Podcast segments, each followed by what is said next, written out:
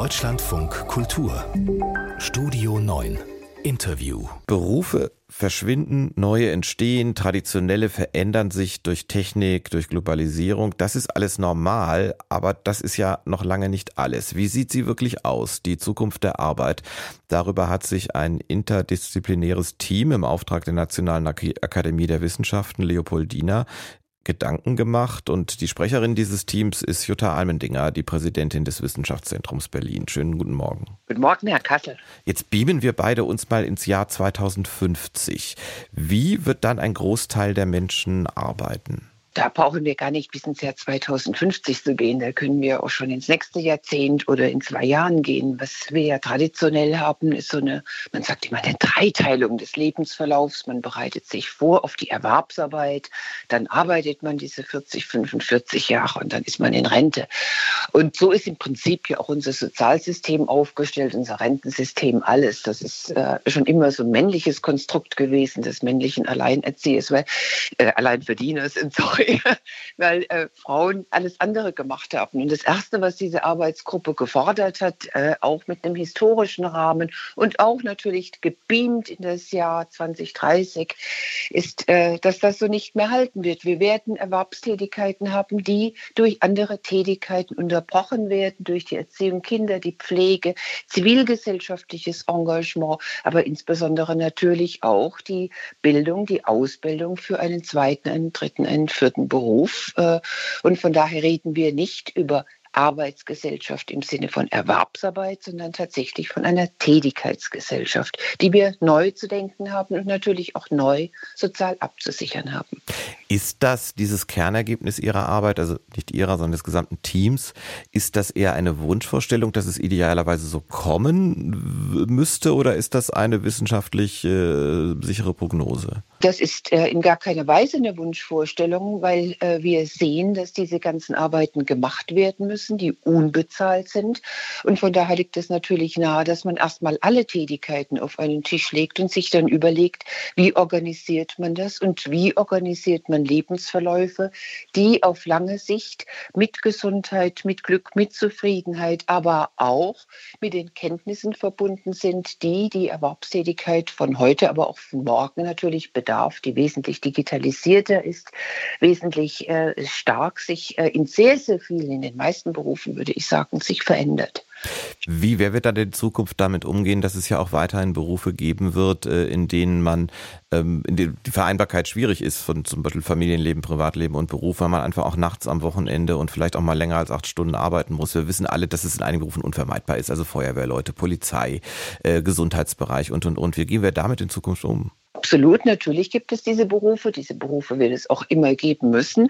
Aber wir brauchen nicht zu denken, dass wir diese äh, 40, 45 Jahre äh, durchhalten, sondern äh, dieses Modell, welches wir entwickelt haben, ist auf den gesamten Lebensverlauf bezogen. Und äh, von daher brauchen auch in diesen Berufen die Menschen, die in diesen arbeiten, dann entsprechende Phasen der Erholung, die entsprechenden Möglichkeiten, sich um andere Dinge zu kümmern. Im Übrigen auch zum Erhalt unserer Demokratie. Also Engagement. Dieses Team, das, das diese äh, Informationen entwickelt hat, die heute auch vorgestellt werden, die Sie mir zum Teil schon erzählen, ihr habt das so gesagt, interdisziplinär. Das ist in dem Fall, finde ich, fast schon extrem gewesen. Da sind zum Beispiel auch Architekten dabei gewesen, Pharmakologen, natürlich äh, Menschen aus den Bereichen der Sozialwissenschaft, der Wirtschaft. Waren Sie sich im Team eigentlich äh, immer sofort einig? Nein, es war äh, auch nächst mal äh, eine Schwierigkeit zu sagen, welche Disziplinen brauchen wir. Aber es war nach einiger Zeit ganz klar, dass wir natürlich äh, auch darüber reden, dass sich die gebaute Umwelt zu verändern hat. Wenn wir Erwerbsarbeit in vielen Berufen so schneiden, dass sie eben nicht äh, an einem Ort, wo alle sich treffen, gemacht wird, sondern eben auch zu Hause, das äh, berührt natürlich auch, wie Wohnungen geschnitten sind, wie sich auch Wohnungen über einen Lebensverlauf zu ändern haben, wie äh, Gebäude angelegt sind, die die Infrastruktur gewährleisten, Geschäfte und so weiter und so fort. Insofern, äh, viele fragten ja, wieso denn jetzt noch Architektur? Aber das ist natürlich ein Desiderat dessen, dass sich äh, solches erwerbstätig sein, aber auch tätig sein nach vorne schiebt. Dann brauchten wir natürlich Gesundheitsleute, weil wir viele Berufe ja im Moment immer noch haben, äh, wo die Leute bis 55 arbeiten und dann einfach fix und fertig sind. Äh, und ähm, das ist ja ungut. Es ist für alle ungut. Es ist für die Gesellschaft ungut, aber es ist insbesondere für die Menschen ungut. Wird es eigentlich nicht auch bedeuten, das, was Sie alles erzählen, dass wir einen extremen Umbau unseres Sozialsystems brauchen? Denn entscheidend, so verstehe ich das, für das, was Sie entwickelt haben, ist ja auch, äh, dass es mehr eine Tätigkeitsgesellschaft sein wird und nicht mehr eine Arbeitsgesellschaft wie jetzt, was ja auch bedeutet, es wird längere Phasen von Tätigkeiten geben, die bisher eigentlich unbezahlte Tätigkeiten sind. Ja, wobei wir hier zunächst mal, ich sagte es schon, eine Verlagerung haben von typischen Frauenerwerbstätigkeiten, die die ganze Zeit auch unbezahlt waren, die jetzt eben auch Männer zu machen haben. Insofern schneiden wir die Tätigkeiten jetzt nicht mehr in Frauentätigkeiten und Männertätigkeiten, sondern sorgen mit diesem Entwurf natürlich auch für eine größere Gerechtigkeit zwischen Frauen und Männerleben, aber auch gemessen an Alter und gemessen an, dass diese eine Bildung am Anfang des Lebens nicht mehr ein ganzes Leben determiniert diskriminiert, sondern auch hier Möglichkeiten bestehen für alle und nicht nur für wenige, äh, sich umzuschulen, sich neu zu orientieren. Also es ist auch ein großer Entwurf äh, einer gerechteren Gesellschaft, die sich dahinter verbirgt, die finanziell abgesichert werden muss äh, durch Erwerbstätigkeit. Also diese nicht bezahlte Erwerbstätigkeit ist von der bezahlten abhängig, aber auch umgekehrt.